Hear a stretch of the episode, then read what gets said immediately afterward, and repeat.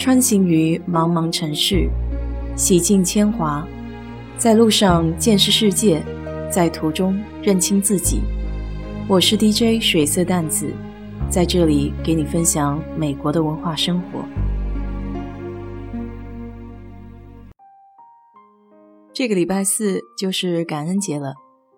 刚来美国的时候，实验室的加拿大帅哥还喊我去他家过感恩节。第一次到外国友人的家里，还有些拘促。没想到他的父母居然还问我是否有男朋友。当时的我一脸尴尬，脸都红到脖子里了。美国人的感恩节就是家庭聚会的日子，主题就是吃。那这个感恩节到底感恩些什么呢？这就要一直追溯到美国历史的起源了。一六二零年，著名的五月花号满载着不堪忍受宗教迫害的清教徒一百零二人到达了美洲。由于刚到一个陌生的地方，那一年的冬天，他们遇到了难以想象的困难：饥寒交迫，冬天还没有结束。就有一半的人坚持不住，饿死的饿死，病死的病死。这个时候，心地善良的印第安人给了这些移民们送来了生活的必需品，还特地派人教他们怎么狩猎、捕鱼、种植玉米和南瓜。在印第安人的帮助下，移民们终于自给自足，获得了丰收。按照宗教传统的习俗。移民选择了特定的日子来感谢上帝，同时为了感谢印第安人的真诚帮助，他们还邀请印第安人一同来庆祝节日。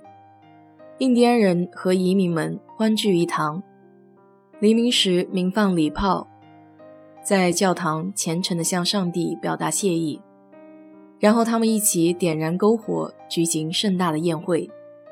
接下来的几天。还举行了摔跤、赛跑、唱歌和跳舞，这就是感恩节的由来。最初的感恩节没有固定的日期，是由各州临时决定的。直到美国独立以后，感恩节才成为了全国性的节日，定为每年十一月的第四个星期四。这个节日一般会从星期四持续到星期天，成千上万的人，不管有多忙。都要和自己的家人团聚，大家一起享受一顿丰盛的节日晚餐，就像我们春节团聚吃饺子，元宵节团聚吃汤圆一样。美国人在感恩节团聚这一天，吃的是大名鼎鼎的火鸡。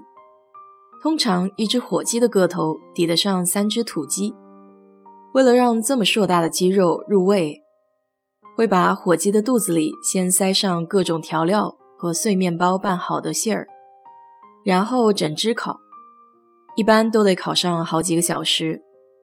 烤好之后上桌，用刀将鸡肉切成薄片，再浇上肉汁享用。传统的吃法是会用火鸡肉配上蔓越莓酱，酸酸甜甜的果味儿让粗糙的火鸡肉鲜活起来，而且吃多了也不会感到腻。如今的火鸡俨然是感恩节的一种象征，你知道吗？火鸡可是有很多有意思的花名的。它的英文名叫 Turkey，因为火鸡是土耳其人带到欧洲的，所以名字就沿用了下来。可是，在土耳其，火鸡却不叫 Turkey，而叫 Hindi，印度鸡，因为土耳其人认为火鸡是从印度来的，而在印度。火鸡又不叫 Hindi，而叫秘鲁鸡。其他地方的火鸡也大多用的是地名。原来一只火鸡的名字里居然藏着大半部的世界地理。好笑的是，每一个国家都不承认这火鸡是自己的，除了被变着花样叫来叫去，他们感恩节要被吃，圣诞节也要被吃。可以说，做一只火鸡可真的好难呐。